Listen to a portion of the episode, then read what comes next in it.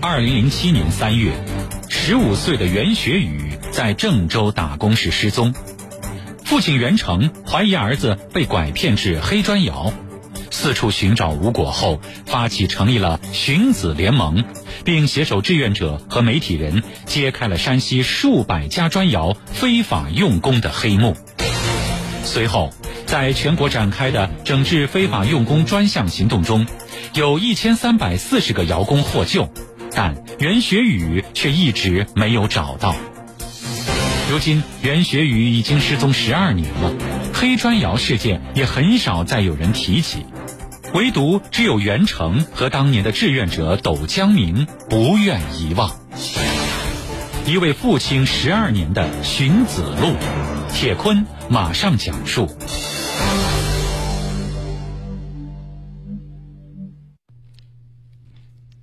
在袁成的房间里，那台灰色的台式电话好久没有响过了。他也两年没有出远门寻找儿子了。有时候家里没有事，他会一遍又一遍翻看电话旁边那记满寻人信息的笔记本。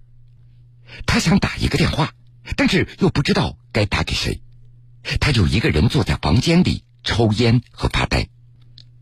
房间的角落还挂着一个磨得掉皮的黑色挎包，包里有一本地图、六十多张失踪少年的照片，以及一沓各地旅馆、司机和好心人的名片。翻开地图，可以看到黑色签字笔所留下来的标记，其中河南和山西的大部分县市都被他画上了勾，密密麻麻。那些照片是荀子家长所留下来的。一张张稚嫩脸庞的背面，那是电话和家庭住址。有一位家长甚至留下儿子唯一的影像——中考的准考证。这些年，有很多家长都找到袁成，拜托他外出寻子的时候，顺便留意一下自己的儿子。因此，袁成家的电话也成为很多寻子家长的信息中转站。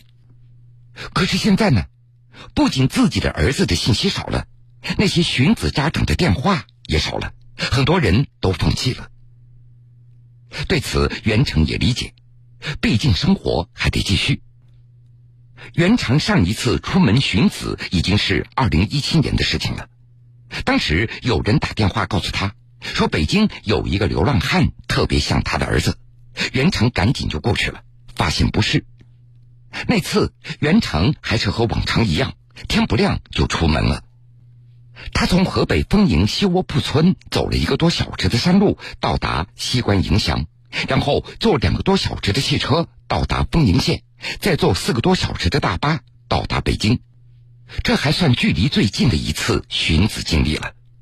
以往袁成还要继续坐一夜的火车到达郑州，然后以郑州为圆心向周围的县市延伸进行寻找。因为二零零七年三月十三号。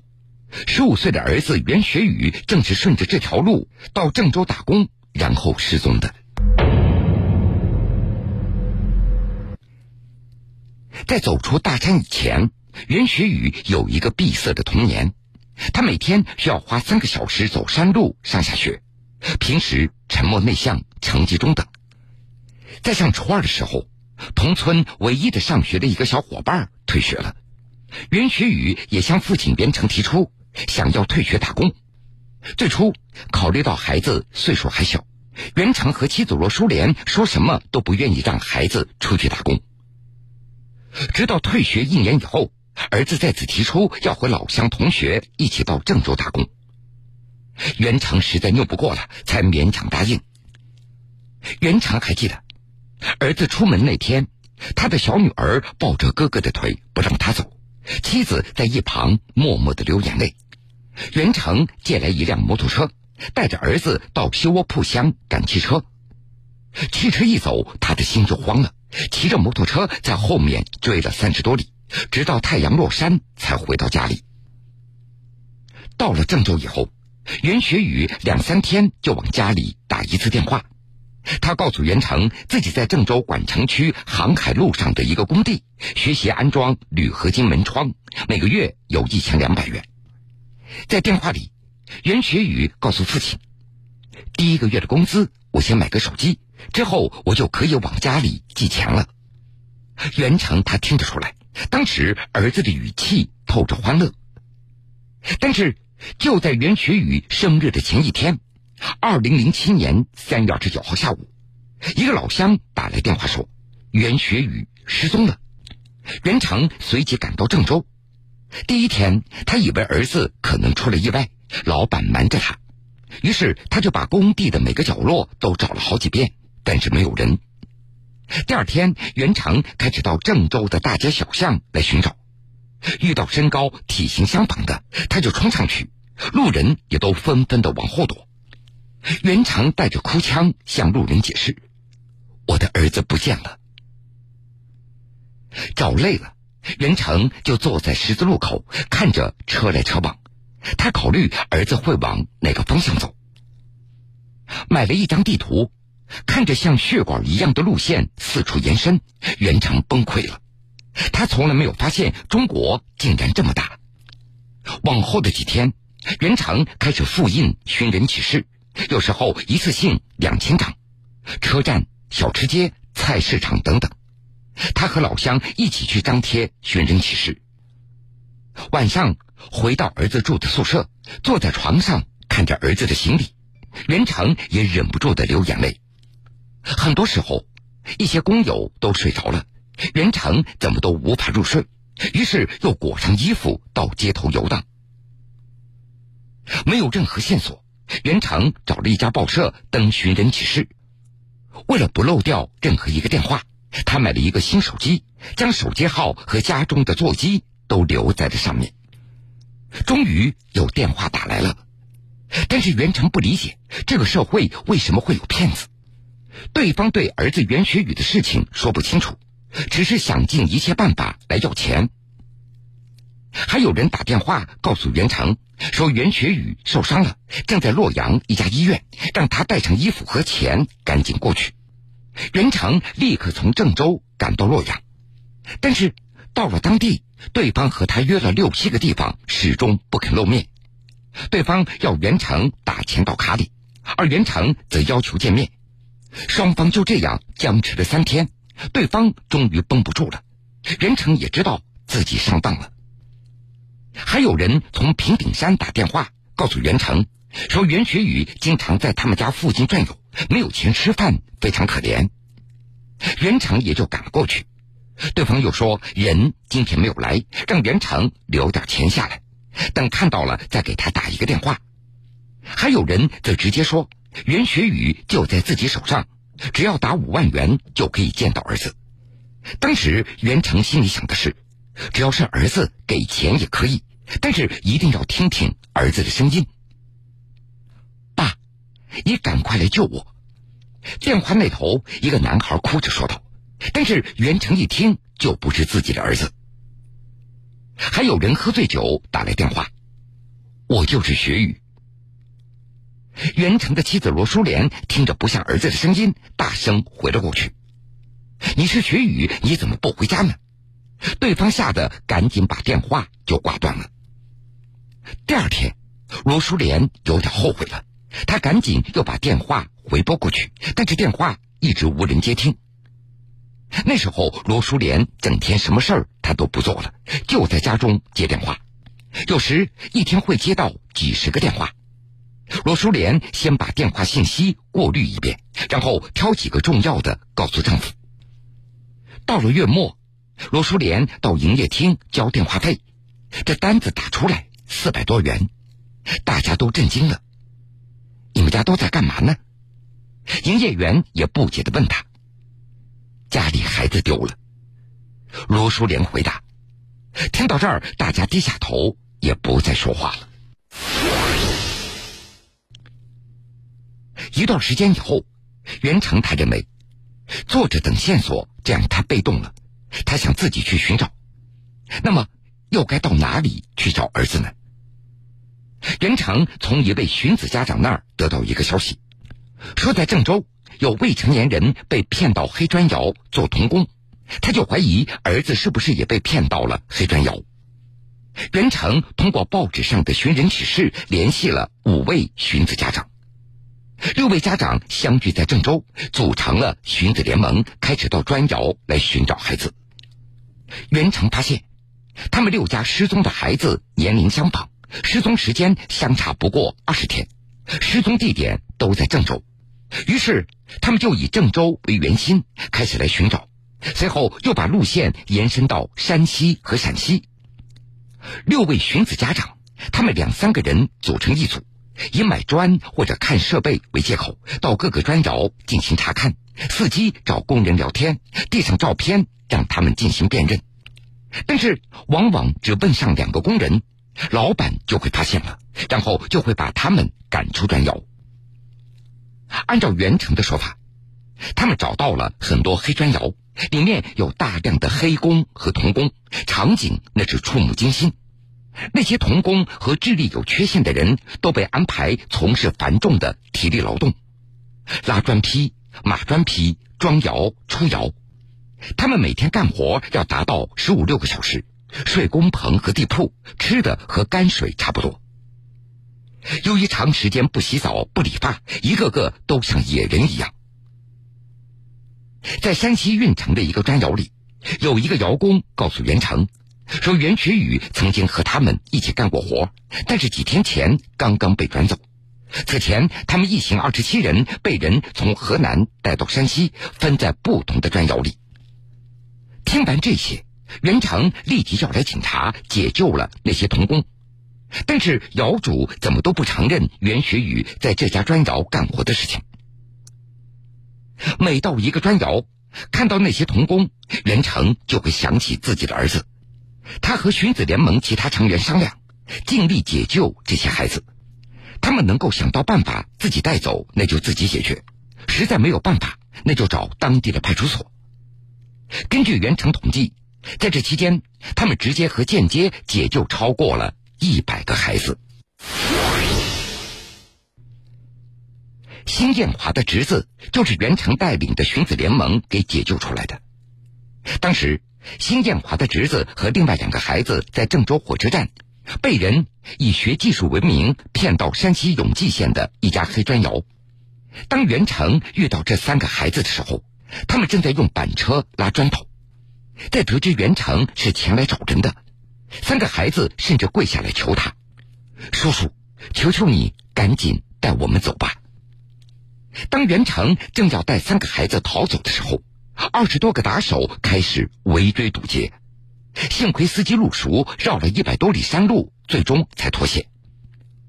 回到郑州，袁成带着三个孩子到公安局做笔录。辛建华和其他小孩家长赶紧赶了过来，看到被营救出来的孩子，他们是抱头痛哭。辛建华还记得，当时三个孩子那是披头长发。目光呆滞，浑身布满了淤青和伤疤。很快，寻子联盟的救人行动也引起媒体的关注。二零零七年五月，河南电视台都市频道记者傅振中多次跟随袁成等人前往黑砖窑进行偷拍，随后制作播出的新闻在全国率先报道了黑砖窑事件。随后，辛建华又写了一篇名为《四百位父亲泣血发出呼救》。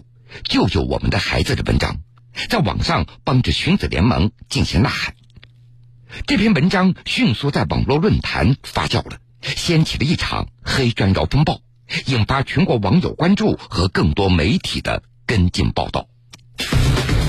二零零七年三月，十五岁的袁学宇在郑州打工时失踪，父亲袁成怀疑儿子被拐骗至黑砖窑。